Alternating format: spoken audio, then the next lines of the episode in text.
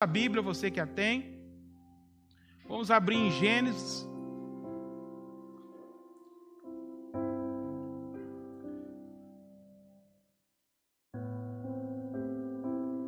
Gênesis 19.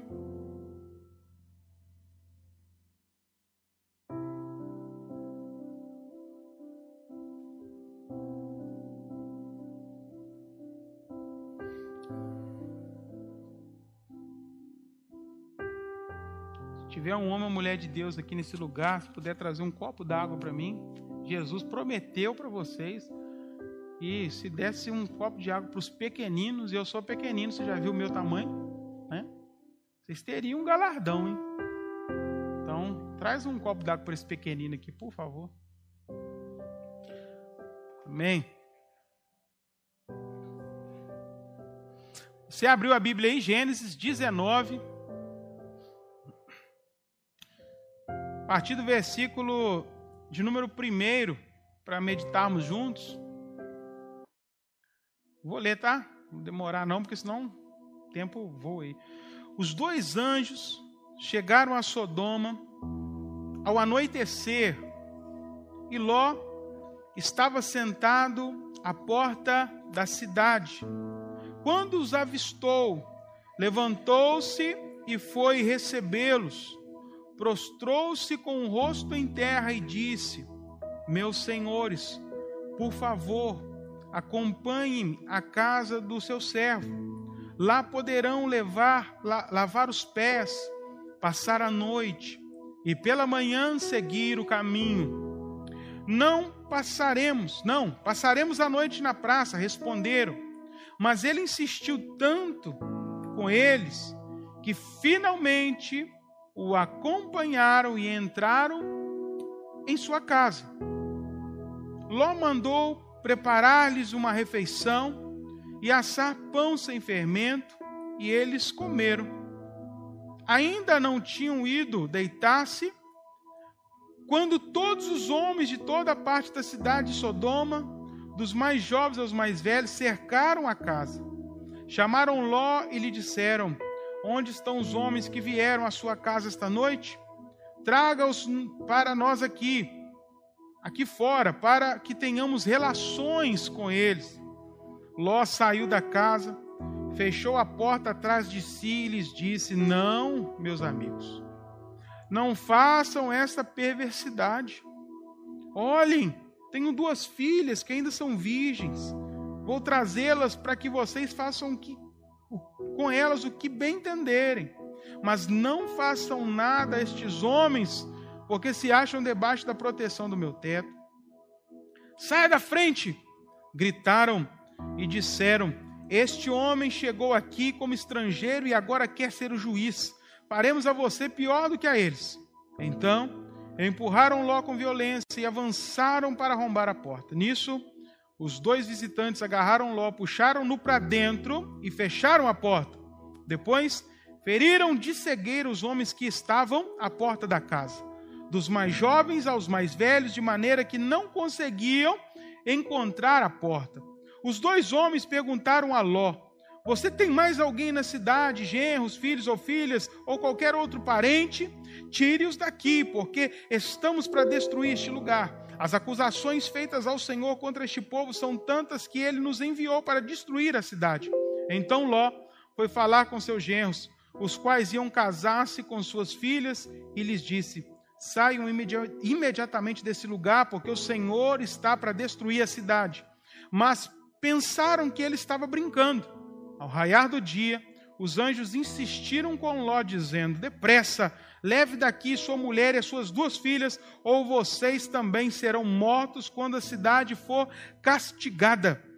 Tendo ele hesitado, os homens o agarraram pela mão, como também a mulher e as duas filhas, e o tiraram dali à força e os deixaram fora da cidade, porque o Senhor teve misericórdia deles.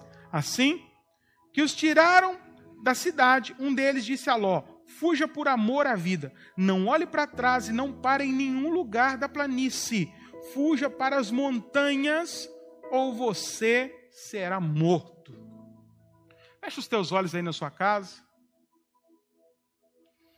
Em nome de Jesus.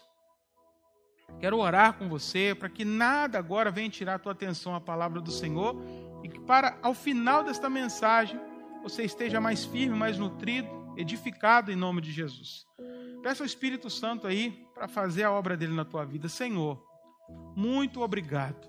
Obrigado por este tempo, esse tempo de compartilhamento da tua palavra, que o Senhor venha falar conosco, que o Senhor venha, ó Deus, abrir o nosso entendimento, os nossos ouvidos, que possamos estar atentos àquilo que o Senhor falará conosco por meio da tua preciosa e sagrada palavra, que através dela possamos ser curados, tratados nas áreas que o Senhor sabe que precisamos de tratamento, alimentados, ó Pai, é, em meio à nossa caminhada que o Senhor, ó Pai, possa estar alcançando cada lar, cada pessoa que está ligada, linkada conosco através desse dispositivo digital, em nome de Jesus. E aqueles que estão aqui dentro, de igual modo, sejam tocados pela tua preciosa palavra que nós te pedimos e te agradecemos, em nome de Jesus. Amém. Glória a Deus. Queridos, essa palavra me tocou tanto e eu vou ser sincero, eu não sei se eu consigo terminá-la hoje. Porque são tantas coisas que Deus foi falando comigo dentro dela que eu estava esperançoso, ansioso para chegar esse momento para que a gente pudesse compartilhá-la com você, sabe? Segunda-feira passada eu acordei bem cedo e fui para o meu momento devocional quando Deus me trouxe é, grandes verdades dentro desse texto e eu quero compartilhá-las em nome de Jesus com você. Estamos vivendo um tempo, é, essa semana, terça-feira, né? Eu participei de uma conferência da Igreja Metodista Wesleyana, uma conferência que se chamava o seguinte: lockdown. Talvez seja a palavra mais usada nos últimos dias. É, você vê no jornal, talvez não entendeu o sentido dela ainda, mas essa palavra lockdown, né, é um fechamento é, é compulsório né, da, do comércio, de entradas, por, por meio de um decreto né, do governo, do governador, e devido a essa ameaça que estamos vivendo. É uma ameaça contra a vida das pessoas. Então, é, se decretou lockdown, fechamento, porque há perigo do lado de fora. É? Você está andando na rua, não está vendo o vírus, mas ele está à solta. É? às vezes numa superfície, em gotículas, então é necessário cuidado. Neste cenário também nós veremos um lockdown, né? um fechamento, é, não por causa de um vírus, mas diante de todo esse contexto, nós vamos ver aqui Ló e sua família em perigo, porque aquela cidade onde ele morava, Sodoma, era uma cidade que tinha se entregado à perversidade, e tinha se entregado à depravação, homens maus, violentos, homens que não tinham nenhum temor de Deus. Aquela cidade se tornou inabitável para aqueles que eram tementes ao Senhor, sabe? Um lugar terrível. Deus, quando ele olha dos céus, ele vê a perversidade de Sodoma, de Gomorra, das proximidades, e ele resolve então destruir aquela cidade ele comenta ainda com Abraão que faria, Abraão tenta intervir ali, mas intervir ali através né, de um clamor. Se o Senhor achar ali pessoas justas, o Senhor vai destruir a cidade, e o Senhor vai falando com ele. O final que o Senhor define: eu vou destruir Sodoma, eu vou destruir Gomorra, e envia então dois anjos mensageiros para aquela cidade, para que eles pudessem dar um recado para Ló para a família de Ló, porque Deus ele amava tanto Abraão, ele tinha um, um, cuidado com Abraão, uma aliança com Abraão, e por causa de Abraão ali, com certeza, Deus vai alcançar este homem, embora não fosse justo, porque o Senhor não encontrou justiça ali. Aquele homem também estava na lista dos injustos, mas por causa, com certeza, eu creio, por causa de Abraão, porque eles faziam, é, Ló era sobrinho daquele homem de fé. O Senhor então resolve salvar naquela cidade a família de Ló. Então, nós vemos esses dois anjos, quando começamos a chegar aqui, né, na, na, é, nesse texto, nós vemos ele é, adentrando a cidade, e Ló estava ali, ele avista aqueles dois anjos. Ao avistarem os dois anjos, Ló então correndo entende que eram homens de Deus, enviados por Deus, vão, ele vai até eles e, e ali os honra, né? Saúda eles, né? Porque eles estavam na cidade de Gomorra. Chama aqueles homens para entrarem para a sua casa. E aqui que eu quero começar falando com você aquilo que Deus transmitiu ao meu coração. Os anjos aqui, eles representam a presença do Senhor. Embora Sodoma estava entregue à depravação, a presença de Deus através daqueles anjos chega naquele lugar. A presença de Deus, embora este mundo esteja caótico, emaranhado em pecados, através do Espírito Santo, Deus ainda está no nosso meio. E quando o Espírito Santo ele está no nosso meio, ainda há esperança. Enquanto ele estiver no nosso meio, no meio da igreja, ainda há esperança para a humanidade. Quando Ló percebe que aqueles dois anjos representavam um Deus, representavam o melhor de Deus, a mensagem de Deus, a palavra de Deus, a vontade de Deus, ali então Ló convida-os: vocês têm que vir para minha casa. Eles ainda talvez insistiram em ficar na praça, não queremos causar incômodos, só estamos de passagem para dar uma mensagem de Deus. Mas ele não insistiu, insistiu para que eles entrassem, aqueles dois homens entrassem em seu lar. E aqui eu quero começar com você a pensar, a refletir sobre algumas coisas. E uma das coisas que eu entendo nesse texto que seria muito importante para você entender, nós precisamos trazer a presença de Deus para nossa casa traga a presença para dentro da sua casa. Ló entendeu, Ló viu que o lugar daqueles homens, da presença de Deus através daqueles homens, não era numa praça, era dentro da casa dele. A casa de Ló aqui também pode nos trazer uma prefiguração, né, uma figura da igreja, do ambiente eclesiástico. Este espírito, esta presença precisa estar dentro das nossas casas, da nossa igreja. A presença do Senhor precisa estar nas nossas comunhões, nas nossas coinonias. A presença do Espírito Santo precisa estar nos nossos cultos. A presença do Espírito Santo precisa estar nas nossas webcelos, nos nossos ministérios.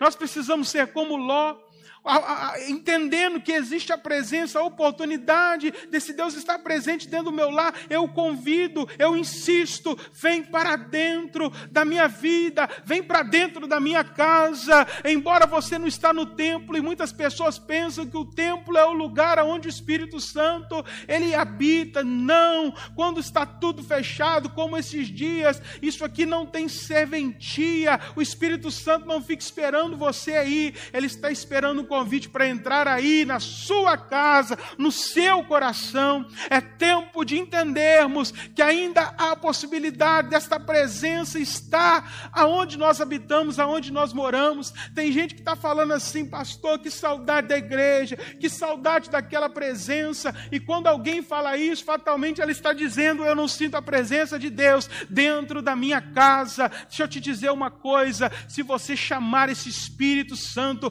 para dentro do seu lar, aquilo que você sente aí, você também, aquilo que você sente aqui, você também vai sentir aí. E eu quero declarar em nome de Jesus que neste culto, neste momento, você sinta a presença do Senhor dentro da sua casa. Se você não está sentindo, clama a Ele agora e convida. Para tudo que você está fazendo, fecha os teus olhos, ah, do lado da sua família, fala como o Senhor entrou na casa de Ló através daqueles anjos. Pai, entra na minha casa hoje, entra no meu coração hoje, entra dentro deste ambiente hoje.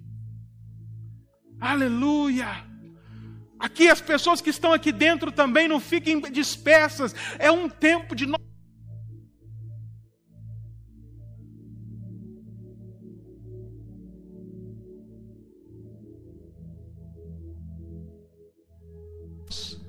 desta presença. Ló insiste. Como ele ia deixar algo tão importante do lado de fora? Ele sabia que não era possível e não era bom deixar aqueles dois anjos, representantes do lado de fora da sua casa. Não, vocês têm que ficar dentro. O lado de fora não é lugar para vocês.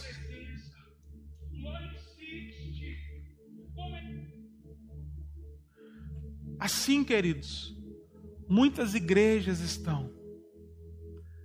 Embora há muitas igrejas têm caminhado, embora há cultos, celebrações, a presença do Senhor está do lado de fora. Assim caminham muitas células. Embora haja compartilhamentos, embora haja um encontro, mas a presença está do lado de fora. Assim caminham muitos cristãos, entre aspas.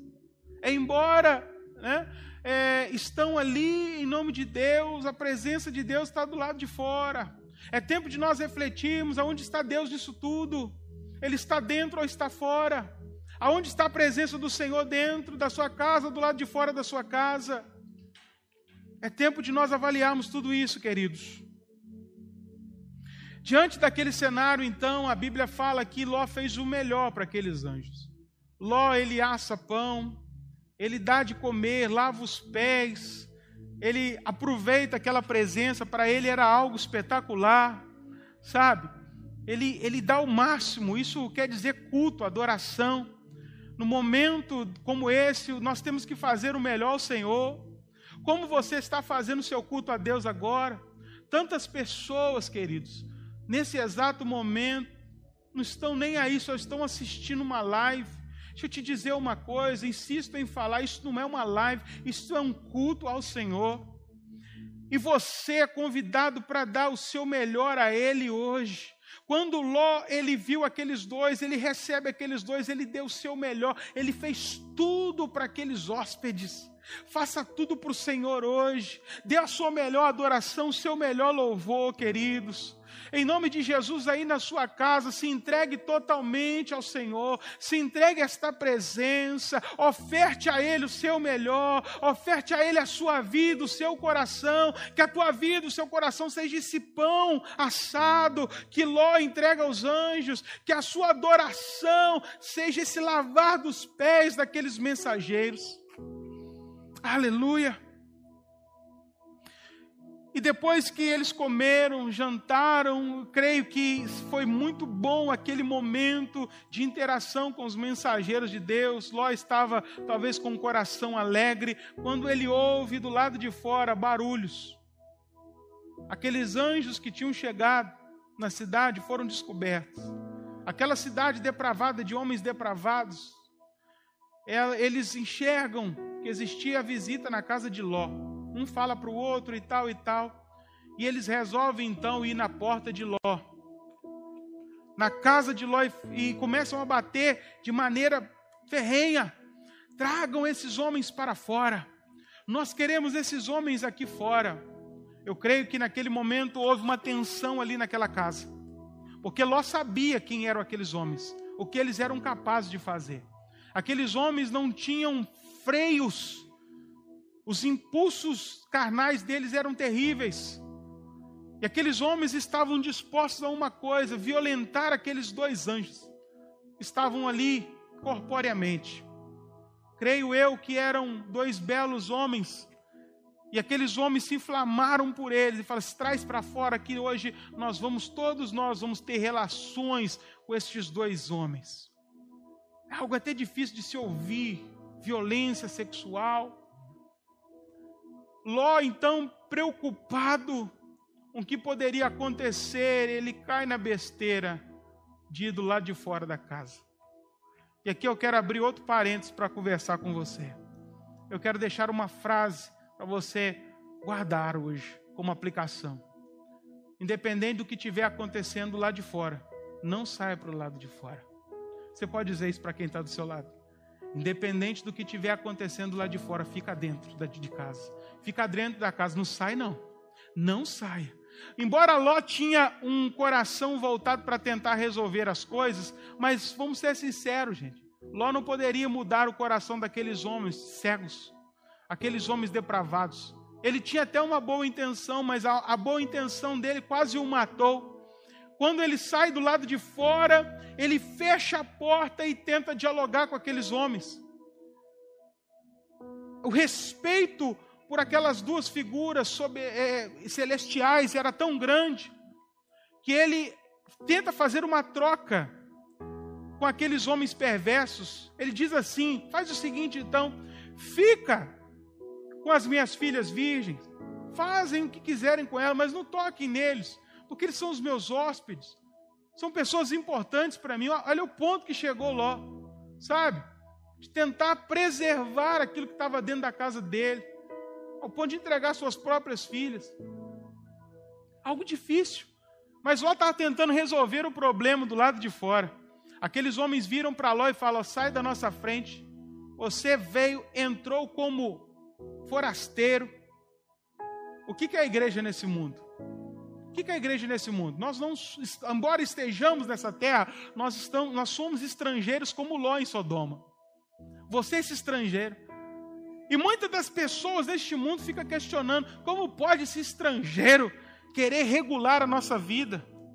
Como pode esse povo dizer para nós o que devemos ou não devemos fazer? Olha se o contexto não é muito parecido. Você está recebendo aí, querida, revelação na sua casa?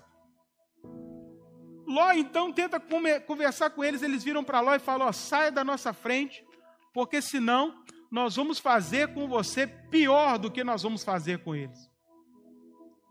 Eles empurram Ló com, com, com toda a força, começam a passar por cima de Ló. Eu creio que Ló estava já no início, talvez, de um linchamento.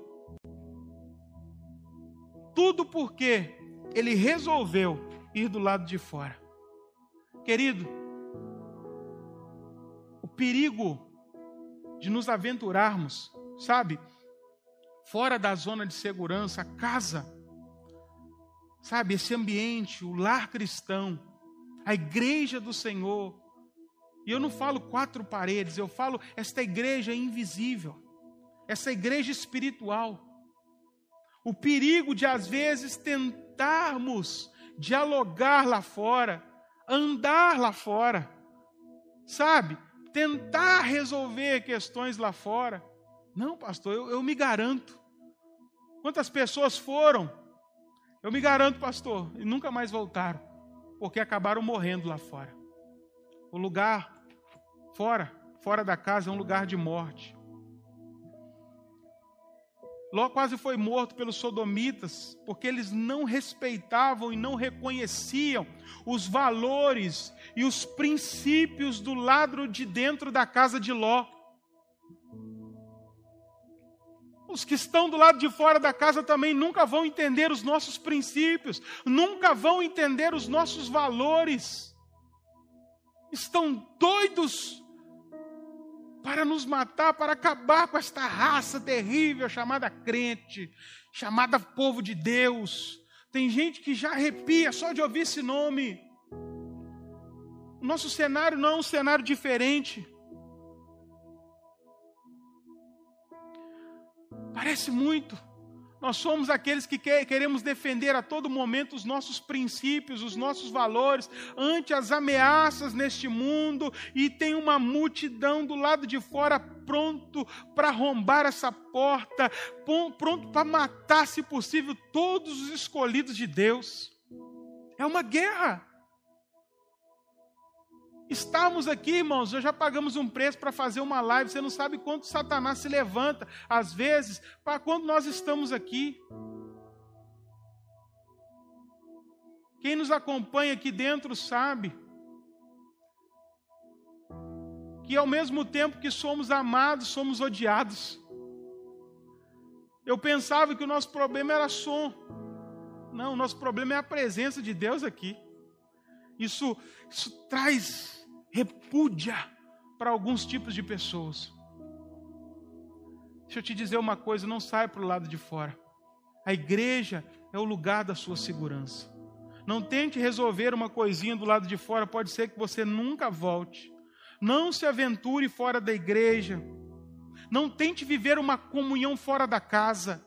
Tem gente que fala assim: não, eu creio em Deus, mas eu vou ficar do lado de fora da casa, porque na casa tem muita coisa difícil de lidar. Eu quero ficar fora disso. Não, você não consegue, você vai morrer. Você vai se tornar alvo fácil dos inimigos da igreja, dos inimigos do nosso Senhor.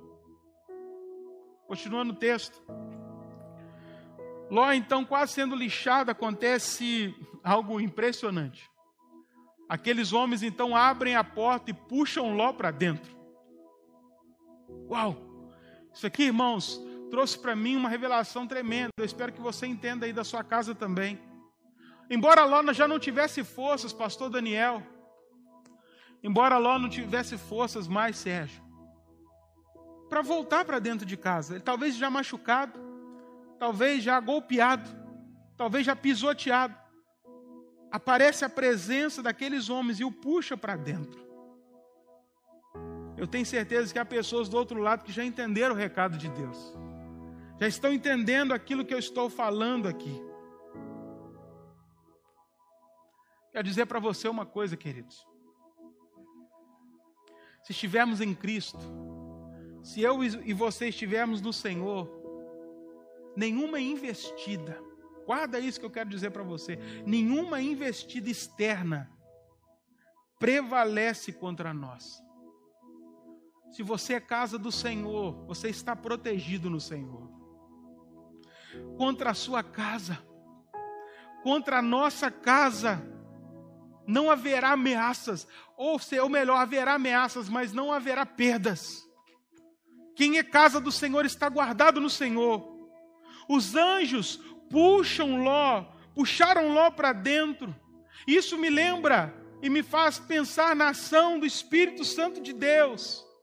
Que, embora muitas das vezes estejamos feridos, machucados do lado de fora, Ele vai nos atrai, nos agarra e nos puxa para dentro. Tem pessoas que talvez pensaram: eu vim para a presença de Deus porque eu quis, eu vim para esta igreja porque eu achei legal, querido. Você não teria força para isso. O que, te, o que te trouxe a presença, a casa, foi esse o Espírito Santo te agarrando e te puxando. Vem para dentro, eu te quero aqui dentro. Aqueles que são do Senhor são agarrados e são puxados para dentro, como o próprio Jesus disse: Vocês não me escolheram, eu vos escolhi não é uma ação do homem, é uma ação de Deus. E quando nós entendemos esse amor, quantas pessoas machucadas do lado de fora e feridas, e no momento certo, quando iam morrer, o Senhor as trouxe para dentro. Está falando de nós dois. Quando estávamos morrendo dos nossos delitos e pecados, Ele nos puxou para esse lugar de segurança. E hoje nós podemos bater no peito e nos alegrar, porque a palavra de Jesus nos alcança hoje. As portas do inferno jamais prevalecem contra a igreja do Senhor. Essa presença, querido, te puxou para dentro. Ló, então, dentro de casa, agora sendo puxado para dentro de casa. Aqueles anjos, então, tomam uma decisão, uma atitude, para que aquela casa não fosse invadida, para que nada acontecesse de mal àquela família. Os anjos foram e cegaram todos aqueles homens que estavam do lado de fora. Aqueles, aqueles homens estavam tentando entrar quando Ló foi puxado, empurrando as portas e tal. E num dado momento, aqueles anjos, com estalar de dedos, traz cegueira para todos que estão do lado de fora. E a Bíblia vai dizer, queridos, que eles não, no versículo 11, que eles não encontraram mais a porta. Outra coisa que me chama a atenção dentro desse texto existe uma porta que muitos nunca vão encontrar, Alisson. Existe uma porta que eu e você encontramos. Nós entramos por ela. Glória a Deus.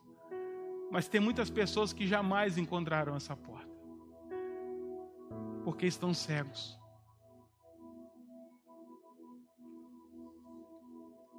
Os inimigos da casa foram feridos com cegueira e não conseguiram encontrar essa porta. Quando a gente fala de porta, querido, nós vamos ser direcionados a pensar em Jesus. Ele é a porta. Ele é a porta estreita. Ele é a porta estreita que leva o homem à salvação. E cegos, aqueles homens procuravam a entrada daquela casa e não encontravam mais. Não estava diante dos olhos dele. Eles poderiam ficar ali a noite inteira tentando um jeito de entrar, mas nunca conseguiriam. Sabe, assim também acontece aqueles que zombam da igreja. Eles estão por aí, cegos também em seus pecados e não conseguem encontrar a porta. Falam, falam, falam da igreja, mas não conseguem encontrar a porta que encontramos. Isso também é uma triste realidade, querido, pois nós entendemos que muitos, muitos mesmo, pessoas que nós conhecemos, nunca encontrarão essa porta que eu e você encontramos, porque eles vivem na cegueira. Nós vemos também nesta passagem um traço da providência do Senhor. Porque se for necessário para proteger a igreja dele, ele vai cegar quem está do lado de fora. Se for necessário para proteger a noiva, ele vai fazer algo para que esta noiva não seja tocada, não seja molestada. Eu creio que o Senhor está fazendo isso nesses dias, porque senão a igreja já tinha sido lavada da terra já, já tinha sido exterminada, o Senhor continua nesta providência, nessa ação, cegando os inimigos do lado de fora. Se for necessário, ele vai cegar políticos, ele vai cegar movimentos. O Senhor fará aquilo que for necessário para que nós estejamos protegidos nele. Dá para entender isto? Dá para compreender isto, querido? Você está no mesmo pensamento que eu? Porque eu te digo uma coisa terrível: você está aqui dentro falando para alguém que a gente não está vendo, e sabe? E muitos daqui que estão aqui dentro estão envolvidos no trabalho. É como se a gente tivesse falado, falando no vento. Mas não importa, se eu estiver falando no vento, que o Espírito Santo leve esse vento aí para dentro da sua casa. E alcance a sua vida de uma maneira muito especial. Sabe? O Senhor está cuidando da sua igreja. Nesses dias de pandemia, o Senhor cuida do seu povo. Nesses dias de dificuldade, o Senhor tem cuidado. Ou veja ao seu redor, querido, os mínimos cuidados de Deus para com você. Ele está providenciando situações para que você esteja guardado nele. Os anjos continuam. Agora que eles estão cegos, eles vão ficar cegos até você fazer algo, Ló. Corre na cidade e avisa para todos aqueles que você conhece, talvez você tem parente aqui, eu não sei. Avisa para essas pessoas que o dia do juízo de Deus está chegando para Sodoma. Anuncie o dia que o Senhor, o dia do Senhor está chegando. Outra coisa muito importante que precisamos entender: o chamado dessa igreja. Nós estamos vivendo esses últimos dias, querido. E é um chamado de Deus para mim e para você como os anjos disseram para Ló: saia na cidade e proclamem para aqueles que você conhece que o Senhor está chegando com ira sobre esta cidade. Anuncie a todos que quiserem ouvir: está chegando o dia do Senhor. Igreja, povo de Deus, casa. Presta atenção, avisa, anuncie que o dia do Senhor está chegando. Este é o nosso tempo, esta é a missão da igreja. Nós seremos cobrados por isso. Anuncie. Nós não podemos convencer a ninguém a mudar de lado e de opinião. O nosso problema, como igreja, creio eu, é que a gente quer convencer as pessoas que isso tudo vai acabar, que isso tudo vai ser destruído. E o nosso poder de convencimento cá para nós é muito ruim, é pífio. Quem convence não sou eu, não é você. O nosso chamado é proclamar as verdades do Evangelho. O nosso nossa missão é apregoar, pregar a palavra, anunciar Jesus está voltando. Haverá destruição. haverá salvação também. Aqueles que escolherem a salvação terão salvação. Aqueles que vierem para a salvação, aqueles que permanecerem onde estão, serão destruídos. Essa é a mensagem para os dias finais de hoje também, para você, para mim. Essa é a nossa missão. Eu e você somos o ló da história agora. Saia! É tempo de sair e anunciar. É tempo de avisar. Está chegando o dia, está chegando a hora. Ei, acorda, igreja do Senhor. Nós estamos vendo o tempo passar, as coisas acontecerem, os sinais, e nós estamos ficando calados diante de tal destruição. Essa é a nossa missão. Anuncie, anuncie, anuncie. E vamos cá para nós como nós gostaríamos, né? Eu fico imaginando Ló, como ele gostaria que aqueles seus genros ele logo lembra dos genros, ele sai correndo, vai, meus genros, eles vão casar com a minha filha. Eu vou correr lá, eu vou falar para eles que o Senhor vai destruir essa cidade. Eles vão de ouvir e eles vão vir conosco. Ele chega na casa dos genros, chama os genros, fala assim: ó, o Senhor manda dizer que haverá destruição, Sodoma vai passar por uma destruição total, e quem não ir agora não irá mais.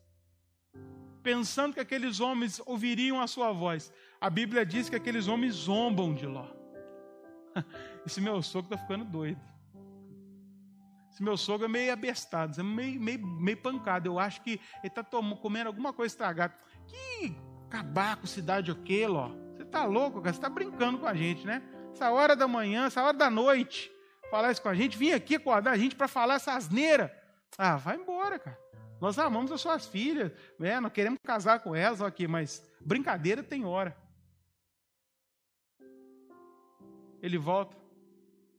Como nós gostaríamos quando nós falamos para alguns familiares, não é mesmo? Jesus está voltando. Quantas pessoas da sua família já riram de você?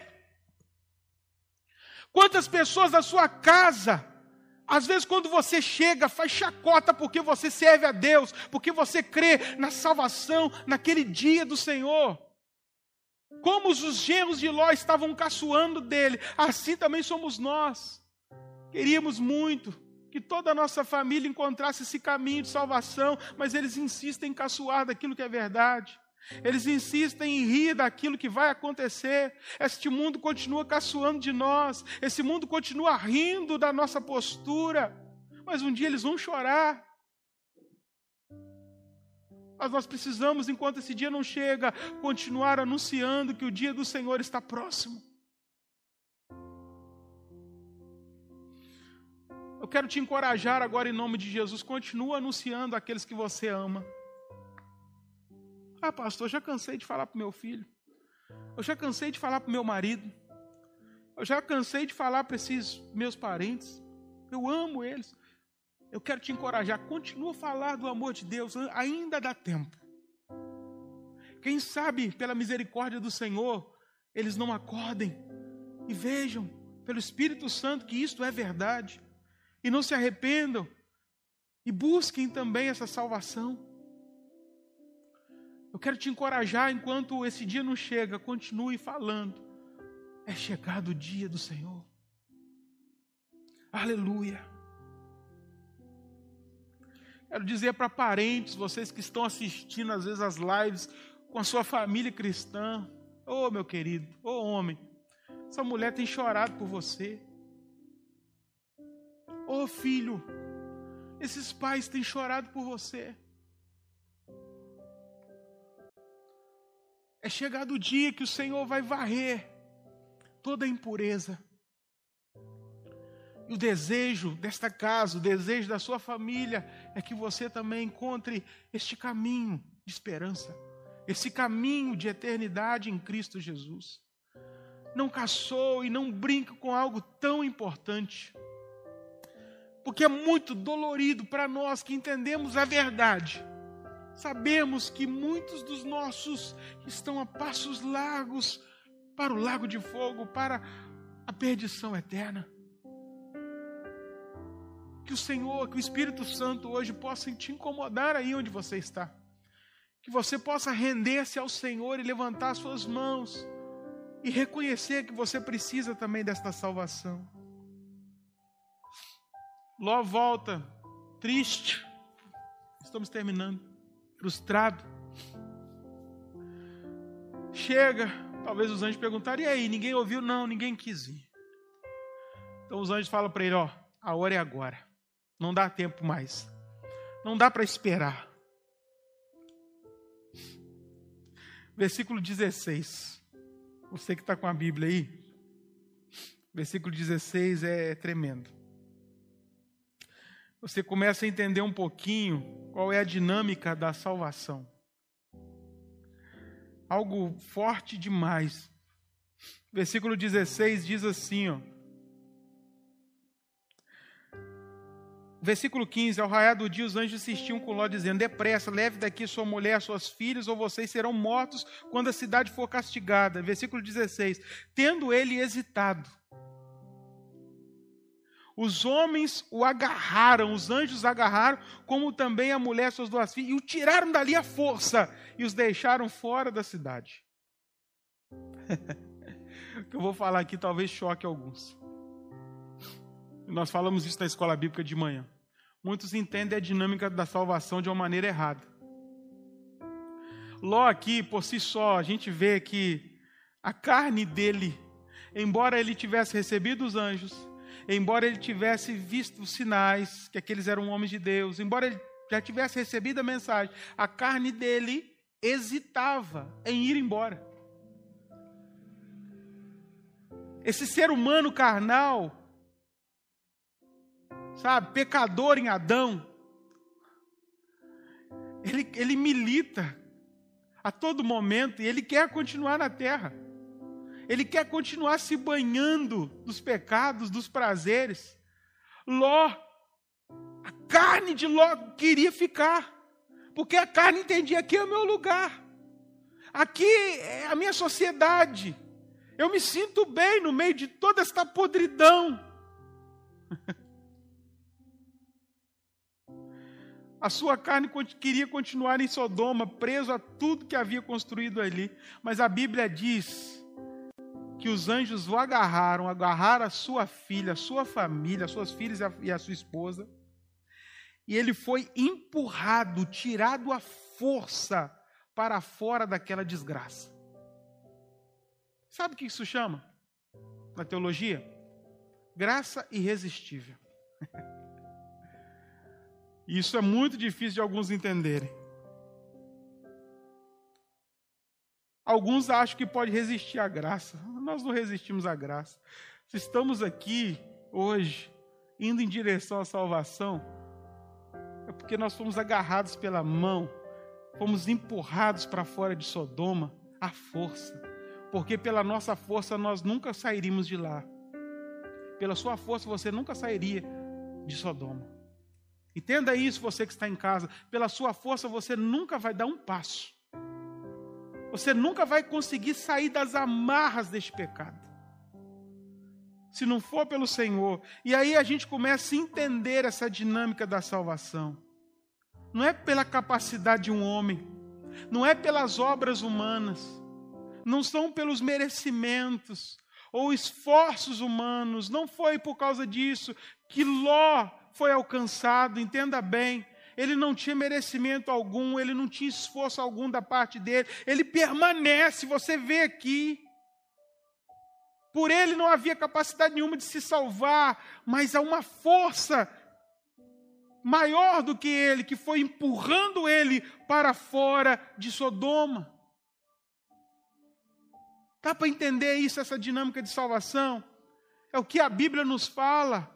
Pela graça sois salvos mediante a fé, isso não vem de vós, é dom de Deus, para que ninguém se glorie, porque senão Ló ia sair de Sodoma e falar: Eu fui rápido, eu fui esperto, eu peguei o atalho X, Y e consegui sair. Não! Ele não ia conseguir sair. Deus o empurrou para fora de Sodoma. Assim é a salvação. Não se glorie, porque hoje você faz parte da casa não se glorie, porque hoje você conhece a palavra, não foi esforço seu, não foi mérito seu, o mérito é totalmente dele, é pelo Espírito Santo, é pela graça mediante a fé, e até a fé não vem de nós. Deus nos deu essa fé para que pudéssemos crer nele. Para muitos isso é, é muito difícil de compreender. Mas isso é a dinâmica da salvação. A Bíblia diz nesse mesmo versículo que o Senhor o tira lá porque teve misericórdia deles. É o que diz Lamentações 3:22, né? A misericórdia do Senhor é a causa de nós não sermos consumidos. Por isso que nós estamos vivos. Por isso nós estamos aqui, por isso nós estamos nessa casa. Por isso, mais nada. Não é mérito seu. Para com isso. Para de se gabar. É a misericórdia. Sabe o que eu quero dizer com isso? Mergulhe hoje nesse oceano da graça. De um Deus que te empurra para a salvação. Sabe? Sabe quando você está aprendendo a andar de bicicleta, você não sabe andar, aquelas rodinhas tá ali para te segurar, e daqui a pouco você tira as rodinhas e começa a pedalar, e você ainda não tem velocidade, alguém te empurra. Sabe, essa mão te empurrando, vai adiante. Essa é a graça, é o Espírito Santo, vai. Vai para esse novo tempo, mergulhe, aproveite, celebre esta nova vida em Cristo Jesus. Eu não sei, não sei se nós temos tempo para terminar essa mensagem.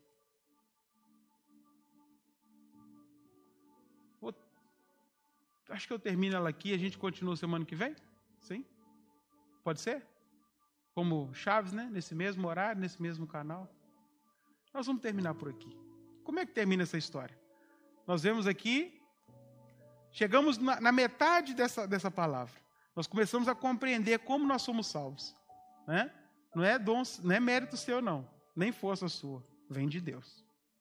Tá. E só isso é motivo para nós glorificarmos ao Senhor.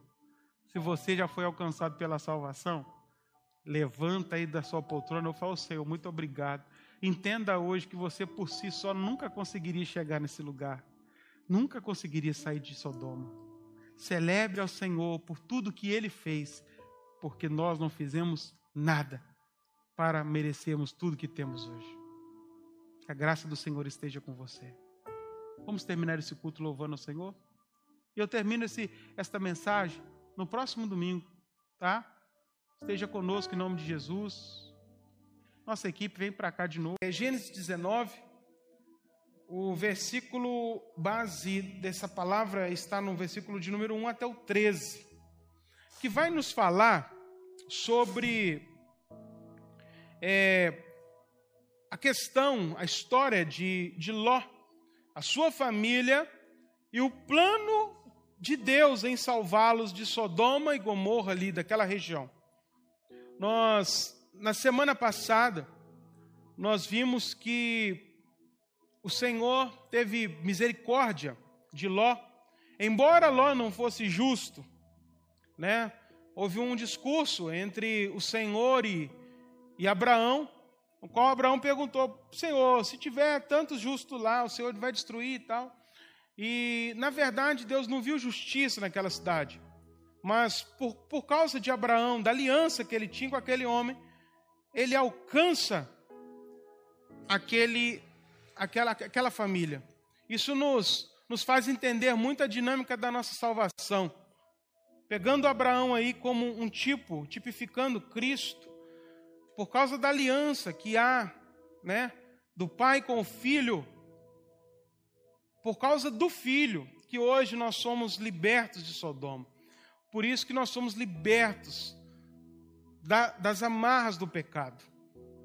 Então eu quero ler com você aqui alguns versículos, rapidamente, a partir do versículo, capítulo 19 de Gênesis, versículo de número 1 a 13. Eu vou escolher alguns aqui para falar daquilo que vamos discorrer hoje. É não é 13 não, tá, irmãos? Desculpa, é um pouco mais. É... É... Versículo 16, tá bom? 16. Vamos lá. Tendo ele hesitado, os homens o agarraram pela mão, como também a mulher e suas duas filhas, e os tiraram dali à força, e os deixaram fora da cidade, porque o Senhor teve misericórdia deles. Assim que o tiraram da cidade, um deles disse a Ló: Fuja por amor à vida, não olhe para trás, não pare em nenhum lugar da planície, fuja para as montanhas, ou você será morto. Vou repetir aqui, só o final, o que os anjos deram como orientação para Ló e a sua família. Fuja por amor à vida. Não olhe para trás. Não pare na planície e suba a montanha. Eu queria que você, você que me conhece, sabe que eu gosto disso. Quem está aqui, está. Quem não está em casa, vai fazer em casa. Olhe para quem está do seu lado. Olha para quem está do seu lado. Você não olhou ainda. Eu sentindo que você não olhou na sua casa. Tem marido brigado com a mulher e não, né? De jeito nenhum. Olha aí para esse marido aí. Olha para essa esposa, né? Olha para ele e fala assim: fuja se você tiver amor à vida. Não olha para trás. Não pare na planície e suba a montanha. Amém? Pai, que nesta noite teu Espírito Santo possa ministrar o nosso coração e que tenhamos um tempo aqui de aprendizagem, de compartilhamento da tua palavra que nos edifique. É o que nós te pedimos, em nome de Jesus. Amém. Como eu penso para os que estão aqui, porque movimento me tira a concentração. Então, os peão que fica rodando aqui, eu falo, fica quietinho agora. O que deu, deu. O que não deu, não dá para fazer, não faça mais. E a mesma coisa aí na sua casa, tá bom? Fique tranquilo, senta e ouve a palavra, tá bom? Não permita que nada tire a sua atenção agora. Você que esteve conosco semana passada, você viu, a gente, né, nós transcorremos aqui o texto e falamos sobre a presença de Deus no nosso lar. Quando os anjos ele entram na casa de Ló, Ló insiste para que eles estivessem lá. Nós trazemos aí esse, esse paralelo, esse exemplo da importância de chamarmos a presença de Deus para a nossa casa. Nós vemos também trazendo uma, uma comparação da casa de Ló com a igreja. E nesta igreja, é, nós estamos seguros no corpo de Cristo, no projeto de Deus. Embora tudo está em desordem do lado de fora, há perigo, há pessoas querendo acabar conosco, mas em casa, com a proteção do Senhor, estamos seguros. Não se aventure do lado de fora, porque pode ser fatal. Por nada, saia desse lugar de segurança chamado casa. Tá? Nós falamos também sobre a dinâmica da salvação que ela não é nossa, não é uma produção humana. A salvação, você não pode obtê-la de maneira alguma. Sabe? Uma frase me chamou muita atenção e eu até agravei hoje aqui no celular e eu queria compartilhá-la com você.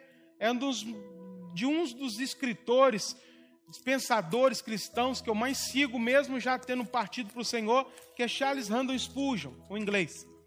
E ele vai dizer o seguinte: mais facilmente poderia uma rocha chorar ou um deserto florescer do que um pecador arrepender-se pela sua própria iniciativa. O que ele está dizendo aqui? É impossível que um de nós possamos ser conduzidos à salvação e arrependimento por nós mesmos. Há uma obra do Espírito Santo, sabe? No fundo, um pano de fundo. Até mesmo reconhecer que Cristo é o Senhor. A Bíblia diz isso em Atos para nós, que vem dele. A fé que nós exercemos, a Bíblia não fala isso, pela graça sois salvos mediante a fé. Isso não vem de, de vós, é dom de Deus. Nem a fé que nós temos é produção humana nossa. É o Senhor que coloca dentro de nós. E eu não falo uma fé natural, que todo ser humano tem fé em alguma coisa. Eu falo a fé salvífica, a fé que nos aponta a Cristo e nós temos convicção nele, sabe? E quando os anjos têm, através da misericórdia de Deus, aqueles anjos empurram Ló e a sua família para fora de Sodoma, nós vemos a dinâmica da salvação esse mesmo Espírito Santo, esse Deus nos empurrando para fora da Sodoma moral e nos levando a este caminho de misericórdia, de graça, de salvação. Não pense que alguma coisa você pode fazer para alcançar esse caminho. É pelo Senhor. É Ele, tudo que nós precisamos já foi conquistado na cruz do Calvário. E compete a nós, a mim e você, nos assegurarmos nas promessas do Senhor e nos deleitarmos nisso. Quando os anjos então disseram para Ló saia se você tiver amor à vida. E também deu algumas recomendações no trajeto. Isso me fez lembrar muito a caminhada cristã que nós temos ainda nessa vida. Aqueles que vão partindo no Senhor, completam a sua carreira, não tem que caminhar mais. Mas nós que estamos aqui, há uma caminhada para nós. Se ainda não partimos dessa terra, é porque o Senhor ainda há de fazer algo através de nós ou em nós. Espere o tempo de Deus. E nessa caminhada há também algumas recomendações para nós. Você que tem sido alcançado por esta graça, isso é bom demais, é motivo de celebração. Mas há algumas recomendações para você caminhar nesse trajeto, nessa estrada da graça do Senhor. E quando os anjos dizem para Ló, fuja por amor à vida, isso também serve para nós. Fuja para esse caminho da graça se você ama a sua vida. Se você ama a sua família. Se você ama o Senhor, fuja por esse caminho. Quando os anjos olham para Ló e trazem para ele essas recomendações, nós também entendemos que essas recomendações servem para os dias atuais servem para mim e para você dentro deste processo. E esses três comandos angelicais que vinham do Senhor para a vida de Ló são três comandos do Espírito para nós aqui nesta noite. E que você é, retenha no seu coração como uma ordem, como um direcionamento de Deus para a sua vida, para a sua caminhada, para a nossa caminhada cristã. Tá bom? Primeira coisa, que eu quero abordar aqui com você rapidamente. O anjo disse para Ló: Não pare na planície. É o primeiro item que eu quero abordar. Isso nos fala muito. Nos fala demais. É algo realmente tremendo. Planície nos traz uma ideia de tranquilidade. Algo que é plano, é mais fácil. Você me entende? Geograficamente falando, que é plano. É mais fácil de você construir, é mais fácil de você jogar uma bola, algo que é mais fácil de você dirigir, sim ou não? Está entendendo?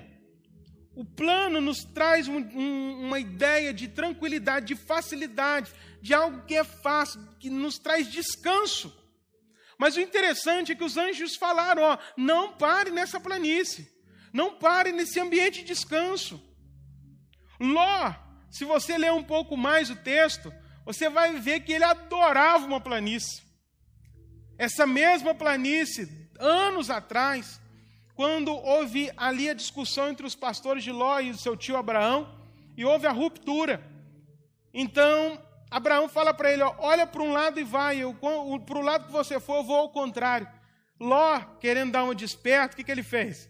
Ele olhou para o vale, para aquela, aquele, aquela área irrigada, para aquela planície ali, e ele foi. E a Bíblia diz, interessante, em Gênesis 13, depois você pode ler, que o, o lugar parecia o jardim de Deus. Ou seja, o lugar era tão bonito que parecia o jardim do Éden. Ló falar, ah, isso aqui é de Deus para minha vida, vou entrar com tudo, vou ser mais esperto que meu tio, eu quero esse lado aqui. E a Bíblia continua falando que naquele lugar era onde habitavam os sodomitas. Ali havia perigo. Eu quero falar para você que está em casa, quero falar para você que está aqui dentro. Cuidado com as aparências, porque as aparências enganam. Cuidado com aquilo que parece ser bom demais. Cuidado com aquilo que parece ser de Deus. Né? Já viu aquela expressão? É de Deus. E a gente às vezes fala porque é de Deus, porque é bom aos nossos olhos. Aquela planície era boa para os olhos de Ló. E ele entra para dentro. Anos depois ele tem que sair correndo.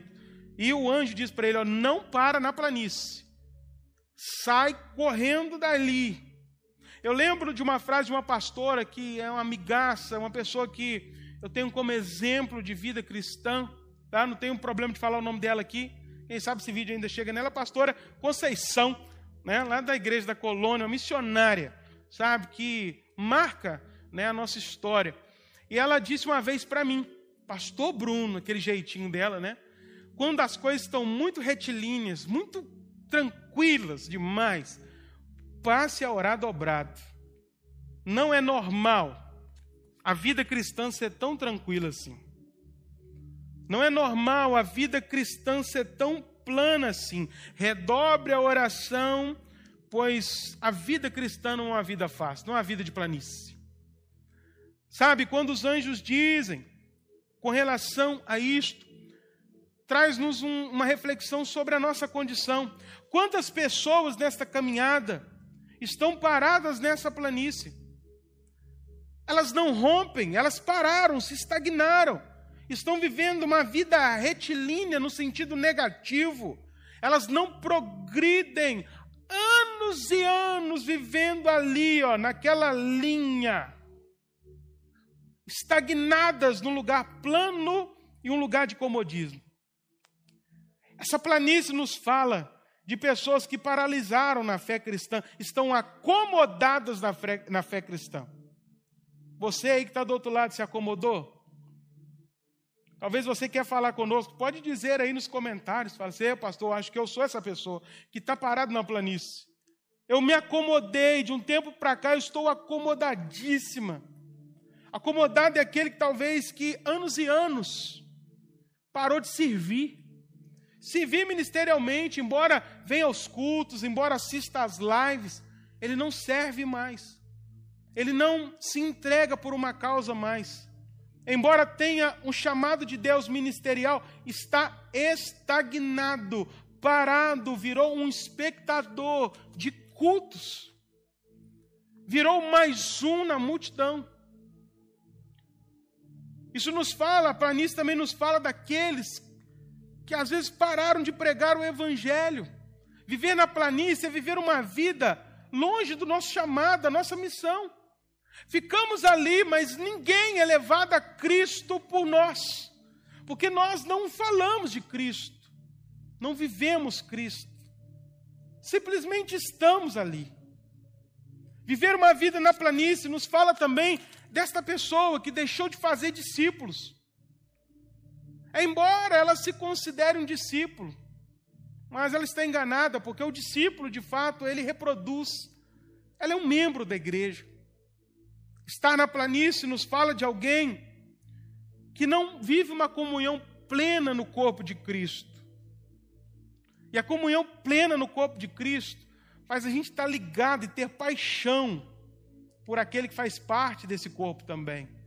Embora a gente se aborreça com as pessoas, embora a gente tenha os nossos, é, as nossas picuinhas, os nossos desentendimentos, Logo a gente está junto de novo. Eu lembro de Paulo, quando teve um desentendimento é, com um, não sei se era João Marcos, com Barnabé, e um foi para o lado, outro para o outro. Lá no final, os dois já estavam juntos de novo, se abraçando e elogiando. Sabe? Você que está na planície, talvez parou de viver essa comunhão plena. Não tem nem vontade mais de estar junto, você está dando glória a Deus, porque a pandemia chegou, porque aí já te facilita a sua vida, você já não vinha na igreja mesmo. Está na planície, nos fala sobre está fora do processo de discipulado. Embora eu seja membro, eu não estou debaixo de um processo de discipulado, eu não sou discipulado. O pastor pode falar o que quiser. A irmã X ali, a irmã da oração, pode falar o que quiser. Eu vivo o que eu acho que eu devo viver. Eu não aceito correção, eu não aceito que se intrometam na minha vida, eu não aceito que me dão um conselho. E nós estamos vivendo tempos assim. Pessoas que, embora batam no peito e defendam uma denominação X ou Y, defendam que façam parte, mas não são discípulos. São pessoas que, quando a coisa aperta, elas vão embora, como aconteceu com Jesus. Quando o sermão apertou, muita gente pulou fora.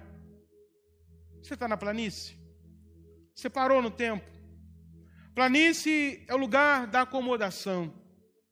Saiba que as retas planas na nossa vida são perigosas. Aos motoristas aqui que estão nos assistindo, você sabe muito bem, quando você pega aquela reta e você entra com tudo naquele carro e tá, a, a estrada está plana, não há nenhuma ondulação, e você pega uma reta, você sabia que é o lugar que tem mais acidente? Por alguns motivos. Sabe, uma das coisas que essa planície essa vida retilínea nos causa. um relaxamento. Por exemplo, motorista, quando está numa estrada retilínea e plana, aquilo fica mais fácil para os braços dele. O que, que ele começa a fazer? Descansar, relaxar. Com isso vem o sono. E o sono pode trazer, pode morte, acidente. Você está entendendo o que eu estou dizendo? O perigo de viver nessas coisas tão simples, tão, tão mais fáceis. Outra coisa, esse, esse, essa planície, essa reta para o motorista, cria uma sensação de, de liberdade. Ele aumenta a velocidade e ele sai com tudo. Ele se torna uma pessoa indisplicente. E o que, que acontece? Acidente. Esses lugares planos são muito perigosos, que nos enganam muitas das vezes. A gente pensa que está bem com Deus, mas na verdade a gente está correndo um perigo muito grande. Deixa eu te dizer uma coisa: cristão verdadeiro mesmo, cristão de verdade, vai ter marcas de desgaste.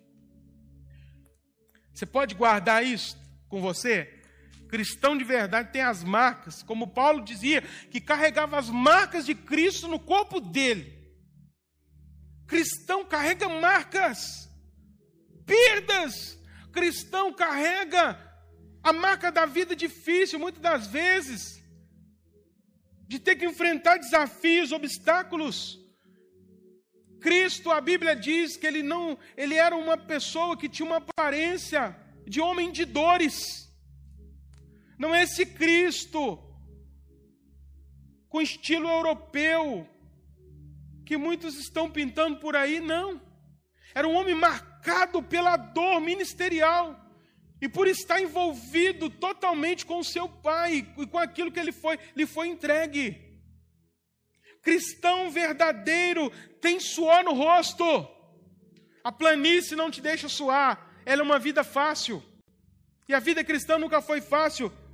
Crente de verdade tem os pés, irmãos, marcados pelos obstáculos que muitas das vezes aparecem na frente. Crente de verdade é igual algumas picapes por aí, tração 4x4. E aí? Você é tração 4x4, sim ou não? Sabe? Para ser crente tem que ser raiz, tem que ser bruto, tem que ter marca. Sabe? O homem tem uma coisa, né? O homem gosta de saber olhar a mão um do outro, para ver se o homem é bruto mesmo, tem que ver se a casca da mão é grossa. o cristão é mais ou menos assim. Você vai ver as marcas de um cristão de verdade. Tá bom? Outro. Meu tempo já está indo embora, Jesus. O anjo também diz para Ló: ó, outro conselho, não olhe para trás. Outro ponto importante para nós aqui que estamos aqui, para você na sua casa. É um direcionamento para a sua caminhada cristã. Não olhe para trás. Isto é muito perigoso.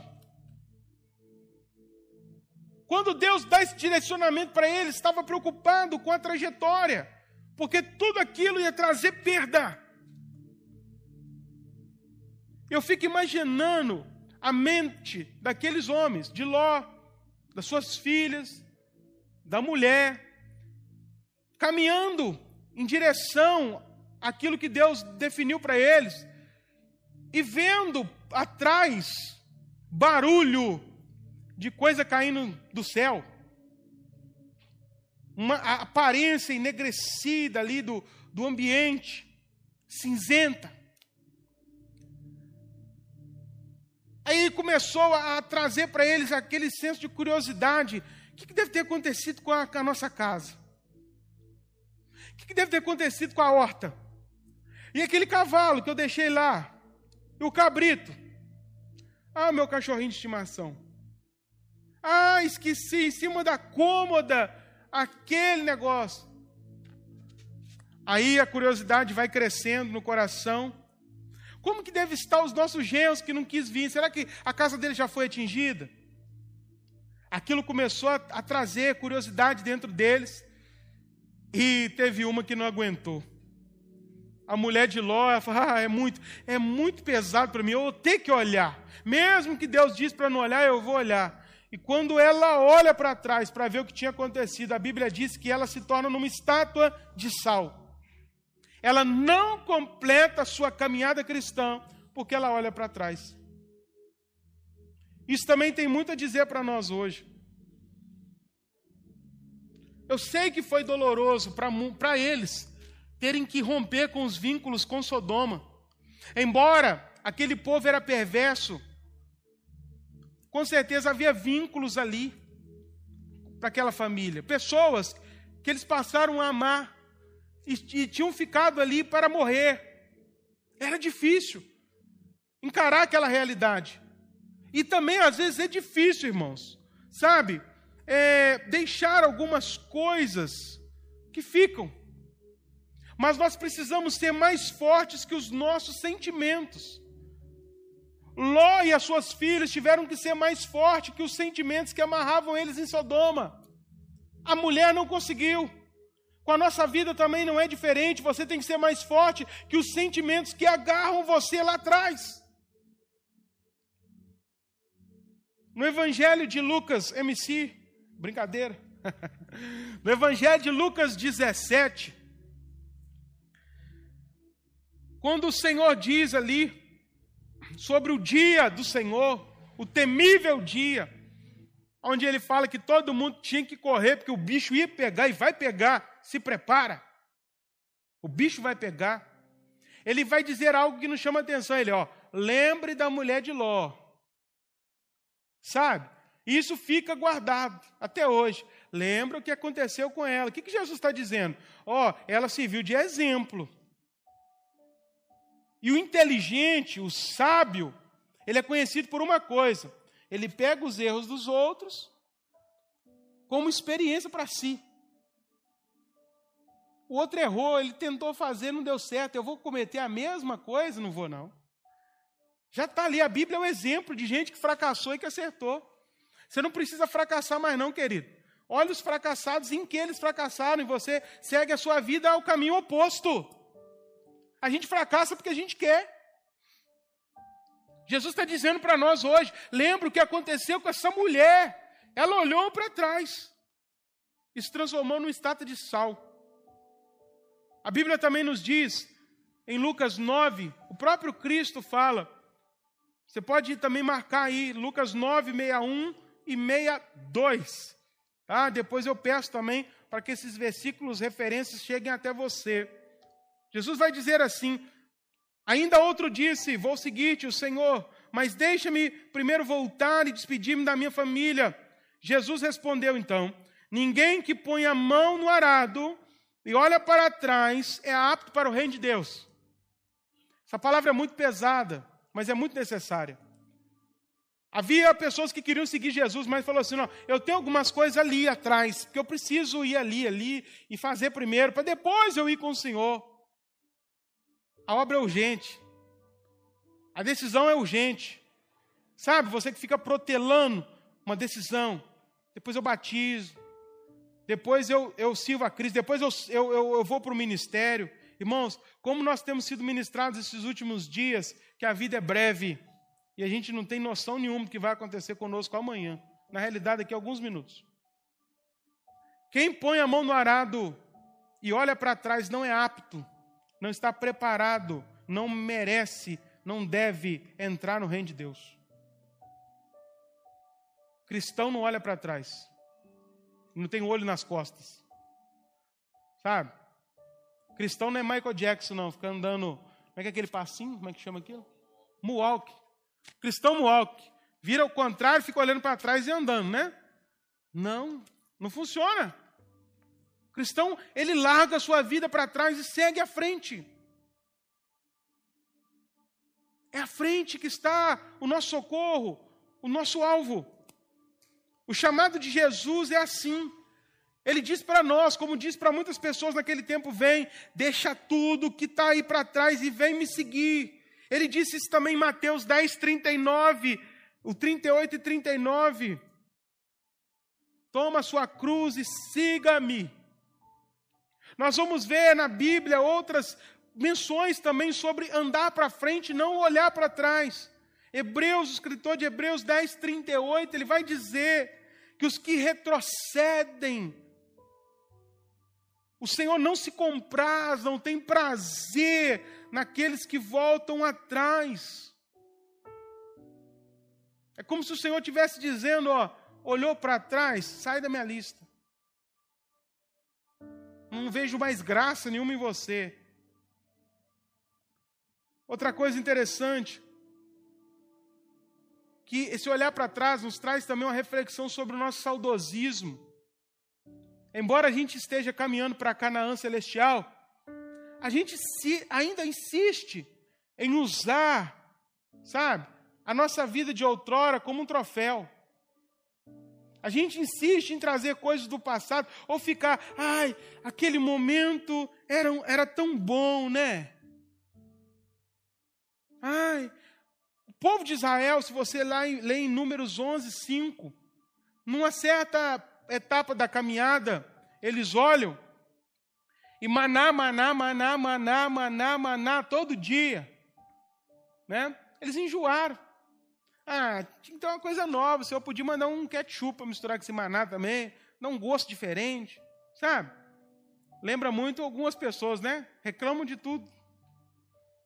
Aí eles começaram a comparar o maná de Deus, aquilo que vinha do céu para eles, com aquilo que eles tinham lá no Egito.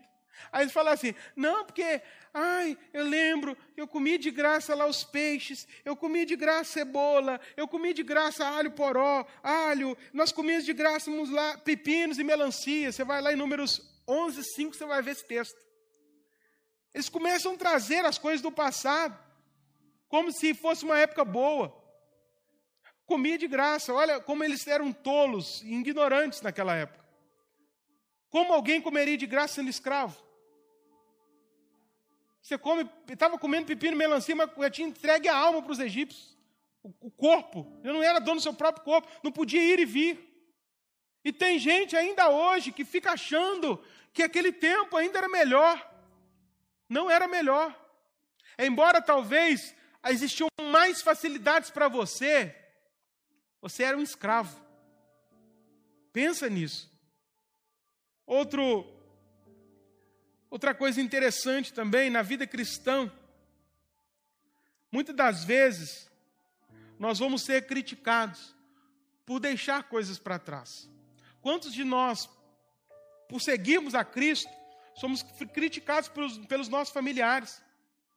Eu lembro de algumas pessoas que nos procuram e falam assim: ah, minha família está pressionando demais, porque eu não sento mais naquela roda dos escarnecedores. Eu não tenho sentado mais junto com aquela turma que só faz aquilo que eu não gosto mais de fazer. Eu sou cobrada, cobrada, cobrada, criticada, porque como se eu tivesse me tornado alguém arrogante. Na realidade, a vida cristã é assim mesmo. A gente vai deixando coisa para trás. E sem neura, querido. Sem sentimento de culpa. Porque quando a gente segue a vida com Cristo, embora a gente quer trazer todo mundo, Goló foi na casa dos seus genros, muita gente não vai querer vir, vai ficar para trás. E a gente vai seguir com dor no coração, mas vai ficar para trás. Entenda isso de uma vez por todas. Pessoas vão ficar para trás. E isso faz parte do processo da caminhada. E você não pode olhar para trás por causa disso. Ah, vou voltar lá para tentar buscar pode ser o, o seu, o seu desastre. Não sinta saudade de nada, nada, nada, nada que ficou no passado. Cuidado com aquilo que fica no passado e você fica trazendo à tona. Corte em nome de Jesus esse cordão umbilical que liga você com a sua velha vida. E quando eu falo isso, tenta trazer isso uma aplicação pessoal. Olha para os seus contatos do WhatsApp. Olha para quem você segue nas redes sociais. Olha quem ainda você insiste em manter ali no convívio íntimo da sua vida. Coisas que você esconde da família inteira, mas faz parte da velha vida e é um cordão ligando você com aquilo. E eu lembro, quando eu falo sobre isso, eu lembro exatamente de Eliseu. Eliseu, quando ele é tocado ministerialmente, Elias lança a capa sobre ele, e ele estava lá na roça, arando a terra, né, trabalhando com os bois lá, e ele recebe o toque, imagina a surpresa dele, receber, você foi escolhido para me suceder. Aquilo era o máximo para alguém que queria seguir o caminho ministerial, profético. Ele fica tão eufórico, ele vai lá, beija a mãe dele, beija o pai, dá tchau, ó, gostava muito de viver com a senhora, com o senhor, gostava muito dessa terra, ó, e vou fazer mais uma coisa, para eu não ter nenhuma condição de voltar para cá, eu vou pegar os meus bois e eu vou queimá-los. A Bíblia diz isso, que Josué pegou os bois que ele trabalhava, queimou eles. Eliseu, desculpa, tá?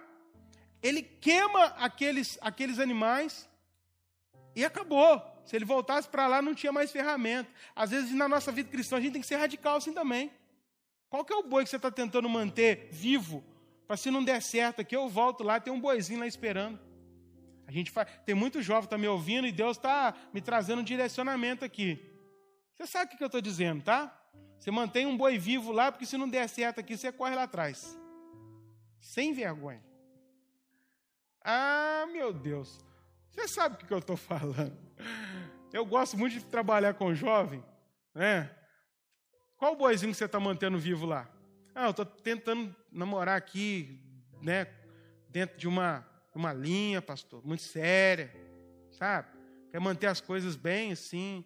Aí não dá certo aqui, mas pela, eu já tenho alguma coisa esquematizada lá atrás. Eu volto. Cuidado, tá? Cuidado. Isso serve para todos nós. E por último, quero terminar aqui quando o anjo diz para Ló e sua família: Não pare na planície, não olhe para trás e vai mandar ele fazer uma coisa que é muito difícil, irmãos. Ah, coisa difícil, Senhor da glória. Eu sei como que é difícil. Eu vou falar alguma coisa, você vai, vai te cansar aí na sua casa aí. O anjo vira para ele e vai: Suba a montanha. Ah, irmão, cá para nós. A geração nossa aqui está tão difícil, a gente não sobe morro mais não. Se, se é um jovem, ele liga para o pai dele que tem um carro para pegar ela na ponta do morro. Ô pai, em busca aqui, onde você está, minha filha? Estou aqui na ponta do morro, porque o morro é muito pesado esse morro. É? Eu moro no morro, irmãos. Quando eu tenho que subir aquele morro a pé, só o Senhor, Jesus amado. Eu já estou cansado, ofegante, antes de dar o primeiro passo no morro. Sabe, é tudo psicológico. E eu tenho feito isso, sabia? Três vezes por semana eu tenho subido o morro a pé. Isso é um, é um milagre. E quem me inspira é a Júlia, que ela mora um pouco mais à frente de eu. Todo dia ela passa lá, caminhando, correndo para cima daquele morro. Eu, oh, glória a Deus, aleluia, Senhor. Me dá essa inspiração. Mas o fato que o morro, montanha, nos fala de dificuldade. E a caminhada cristã é assim mesmo, ó. Não tem planície, não. Morrinho para você. Morro. Caminhada cristã é subir morro. Caminhada cristã é escalada. E montanha ela nos fala muito sobre sacrifício. A montanha é o lugar do sacrifício. Abraão estava lá na montanha, quando ele foi provado por Deus ali com seu filho. A montanha nos fala sobre presença. Montanha nos fala sobre revelação divina, onde Moisés recebe de Deus direcionamento sobre as leis daquele tempo. Montanha também vai nos remeter à ideia de desafio, onde Elias teve seu maior desafio ministerial diante dos profetas de Baal. Montanha nos fala sobre adoração, é onde as pessoas e o próprio Cristo subia às vezes para adorar o Senhor. E ali, quantas coisas sobrenaturais aconteceram, como no Monte da Transfiguração. Montanha fala de Deus, da presença do Senhor. A vida cristã é essa. É uma subida de morro para que lá em cima a gente encontre aquilo que a gente está precisando. A gente encontre esse Deus, a gente encontre a saída, a gente encontre a provisão, a gente encontre o recurso. É sobre o Monte Carmelo que choveu, sabe? A chuva, a provisão. Suba o morro, meu irmão. Não tem outro caminho. Não tem. Não tem uma outra rota, não. Eu me lembro, aqui na nossa cidade, tem um lugar muito famoso chamado Pedra Redonda. Os jovens já foram lá umas duas vezes. Tem uns loucos aí que vai, semana, toda semana vai lá. É? Aí um dia me chamaram para ir, eu falei assim: tem jeito de chegar no carro até pé do morro? Tem. Tem uma rota que eu posso chegar até lá no morro sem subir o morro? Não, não tem. Ah, então não vou não. A gente está assim na vida cristã. Tem jeito de eu chegar lá sem subir morro? Não tem, meu irmão, não tem, não tem. Se alguém está te contando essa história, é fiada, é mentira. Não tem como fazer isso. A única saída para nós é rompermos com a montanha que está diante de nós na vida terrena. Guarda isto com você. Eu lembro o salmista, sabe, procurando um refúgio. Ele olha para o monte, ele sabia. Eu elevo os meus olhos para o monte. Ah, sempre tem socorro em cima do monte. Sempre tem refúgio em cima da montanha. Sabe, isso serve para nós hoje. Eleve seus olhos para os montes. Toma coragem. Respira fundo e suba. Suba hoje. Sabe? Estou aqui na planície. É hoje, irmão. Deus está te chamando para você subir essa montanha hoje. Começar hoje. Muitos estão questionando como a vida cristã pode ser tão difícil. Essa semana é mesmo, uma pessoa questionou isso. É difícil, pastor, demais. A gente tenta manter a vida com Deus, ser fiel a Deus. Essa pandemia traz uma complicação. O ímpio não. O crente recebe 600 reais do governo, tem que dar 60. O ímpio não tem que dar 60. Ninguém tem que dar nada, meu irmão. No reino de Deus é, nós não temos, somos obrigados, não. Nós fazemos por uma outra questão de valor. De fato é, agora você entende por que, que a vida cristã ela é difícil. Porque ela é uma subida, ela não é uma descida. Porque existe o, o ditado no mundo para descer, todo santo ajuda, né? Mas a vida cristã, para subir, o único que vai estar do seu lado é o Espírito Santo de Deus. E eu peço em nome de Jesus que o Espírito Santo te pegue pelas mãos, te encoraje, igual aquele personal trainer que fica ali na academia. Vamos, falta só 10 segundos e você já está morrendo. E não, dá, vamos, vamos. Esse Espírito Santo, esse personal na sua vida. Que vai te motivar a subir essa montanha e encarar esse desafio.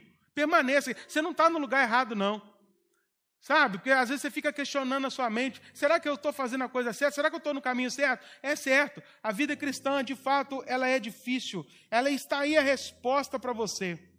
E uma última direcionamento que eu te dou: vai de marcha quando a gente sobe morro, que é os motoristas aqui, tá? Quem está em casa sabe o que eu estou falando. Vai de marcha baixa, né? A marcha pesada que a gente fala. Dá para subir morro no carrinho, em ponto zero igual nós, assim, Dá para subir morro de quarta, pastor Daniel? Vai parar. A gente vê algumas pessoas que vão chegando na igreja, agora aceitei Jesus, agora estou com tudo. Pode vir o primeiro demônio aí que eu vou me arrebentar aí no cacete. Pode vir o segundo e tal. Aí a pessoa entra muito afoito, com sede ao pote. E quando a gente vê essas pessoas muito com sede ao pote, fala, ih, meu filho, não funciona não. Porque a vida é cristã caminhada. E começa a subir morro correndo para você ver. Você não chega lá, não. É melhor você ir no trotezinho, devagarzinho, né, educadora física? Vai devagarzinho, mas você chega lá. Agora, você tentar aplicar um ritmo muito forte no início, o que, que acontece? No meio você para e volta para trás. Quantas pessoas foram assim na vida cristã? Começaram com tudo, né? É, é, é, e não aguentaram. O importante é que você vá de marcha baixa, de primeira, mas sempre evoluindo, nunca parando. Você vai chegar lá, Fosquinha. Em nome de Jesus. Fusquinha chega. Você vai chegar também. Sabe? Vai subir nesse morro com constância. E uma coisa que eu quero falar para você, querido, sabe? Sei que às vezes a subida é pesada. Talvez eu esteja falando para pessoas aqui neste dia, aqui dentro desse templo, que a subida está sendo muito difícil. A caminhada está sendo difícil. Pastor, não estou aguentando mais esse morro. Eu não estou aguentando mais esse penhasco, pastor. Eu tenho que segurar. E minha mão já está calejada. Eu olho, pra, eu olho assim, eu vejo que tem uma altura enorme para trás de mim. Eu, mas eu olho para cima, eu sei ainda que tem um, um tamanho enorme para eu prosseguir. Eu fico meio que escorregar, eu não estou aguentando, o ar está acabando, porque quanto mais alto a gente, o ar fica rarefeito, a dificuldade é maior, é assim mesmo. E quanto mais, deixa eu te falar algo de revelação de Deus para a tua vida agora, quanto mais ficar difícil né, na montanha, vai se perdendo o ar, mas isso quer dizer que o pico está chegando. Quem está entendendo aí, diga um glória a Deus, por favor, que eu ouça aí da sua casa. Amém? Você não ouviu um glória a Deus? Eu vou pedir o pessoal que está dentro dar um glória a Deus aí, gente, por favor. Amém. Sabe? Está ficando difícil demais, pastor. Aumentou a dificuldade esses últimos dias. Sabe o que quer dizer? Que você está alcançando o pico. Aleluia. Você está alcançando o pico, você está alcançando a sua vitória, você está alcançando o alvo no Senhor. Permaneça. Não abandone esta caminhada, essa subida agora não. Eu quero te dizer uma coisa, está cansado? O que, que a Bíblia diz? Até os jovens se cansam. Todo mundo se cansa. O cansaço faz parte da nossa vida. Como tem sido dias cansativos para nós. Mas eu me apego ao que está escrito em Isaías 40, se eu não me engano, versículo 31. Mas os que esperam no Senhor renovarão suas forças. Subirão? Subirão e não se cansarão. Está cansado? Pega com o Senhor, espera no Senhor que Ele vai renovar suas forças. Você vai subir e você não vai se cansar, porque Ele é o Deus que renova sua força hoje. Em nome de Jesus, na sua casa, você que está aqui dentro, em nome de Jesus, receba a renovação da sua força para você continuar caminhando e subindo.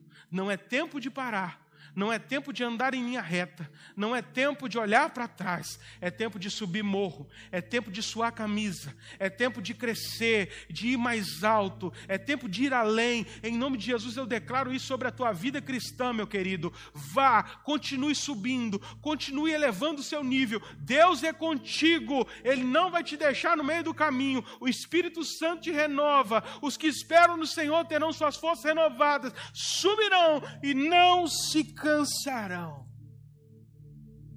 Quero orar por você agora. Você que está em casa, você que está aqui dentro, você talvez fala, pastor, essa pessoa sou eu. Eu tenho olhado para trás. E pela misericórdia de Deus eu não virei estátua de sal. Você que está em casa, talvez fale, pastor, eu sou eu, essa pessoa que está andando em linha reta. Parei na vida cristã. Minha vida cristã é é mamão com açúcar. Você está no caminho errado. Ou talvez você que está no meio do penhasco e fala assim, pastor, eu não estou aguentando mais. Ou você que está no pé do morro, olhando para o morro com medo. É hoje, meu querido. Estamos aí, saindo de Sodoma. E o, e o Senhor diz para você hoje: é agora ou nunca. Fuja por amor à vida. Feche os teus olhos aí em nome de Jesus. Não se preocupe com o nosso cenário está sendo montado aqui para a gente terminar. Feche os teus olhos. E vamos orar agora. Eu quero orar por pessoas que estão nesse momento tomando uma decisão de subir esse morro. E subir esse morro e falar assim: eu vou viver uma vida com Cristo. Eu vou subir esse morro, eu vou partir de agora, eu estou assumindo um compromisso com esse Deus e com o caminho que Ele me apresenta. Para você, querido, nós queremos te acompanhar. Se você neste dia está tomando uma decisão por Cristo, nos comunique, coloca no comentário, pastor, eu estou tomando a decisão de subir a montanha. Pastor, eu estou tomando a decisão de andar para frente. Nós queremos te apoiar, nós queremos olhar os comentários e nós vamos entrar em contato com você. Nós vamos te ajudar, nós vamos estar te, te, te incentivando a não parar. Sabe? Há um novo tempo para você. Fora de Sodoma, havia saída para Ló havia saída para a sua família. O Senhor te chama para esse tempo de salvação. Pai, em nome de Jesus, muito obrigado pela tua palavra. Muito obrigado, ó Pai, por tudo aquilo que o Senhor ministrou ao meu coração, por aquilo que o Senhor ministrou ao coração daqueles que estão em casa. Sabemos que muitas das vezes, devido às dificuldades, temos olhado para trás. Temos pensado em desistir. Temos saudades do Egito, Pai. Oh Deus, que esse sentimento seja arrancado do nosso coração. Pai, quantas pessoas agora estão, neste exato momento, vivendo uma vida plana na, na, na vida cristã? Isto é a certeza de um caminho errado, porque a vida cristã nunca foi plana. Pai, em nome de Jesus, tira essa pessoa do caminho do engano agora, através do teu Espírito Santo. Tira essa pessoa do caminho, ó Pai, de enganação, de destruição, porque a planície é destruição. Se ficar na planície é destruído, Pai. Tira esse irmão, em nome de Jesus, desse caminho, desse caminho de mentira, dessa vida cristã, pseudo-vida cristã, essa vida cristã hipócrita, essa vida cristã mentirosa, em nome de Jesus, Pai, tenha misericórdia dele. Pai, eu peço agora ao Senhor que o Senhor dê coragem, força para aqueles que estão no pé do morro a subir este, este morro, esta montanha. Que essas pessoas agora deem um passo à frente para a salvação. Que essas pessoas agora tomem uma atitude, uma decisão diante do Senhor, de viver uma vida com o Senhor, para o Senhor e no Senhor. Pai, essas pessoas que estão no morro, na montanha cansadas, Espírito Santo, toma elas pelas mãos agora e renova a força dessa pessoa. Em nome de Jesus. Amém.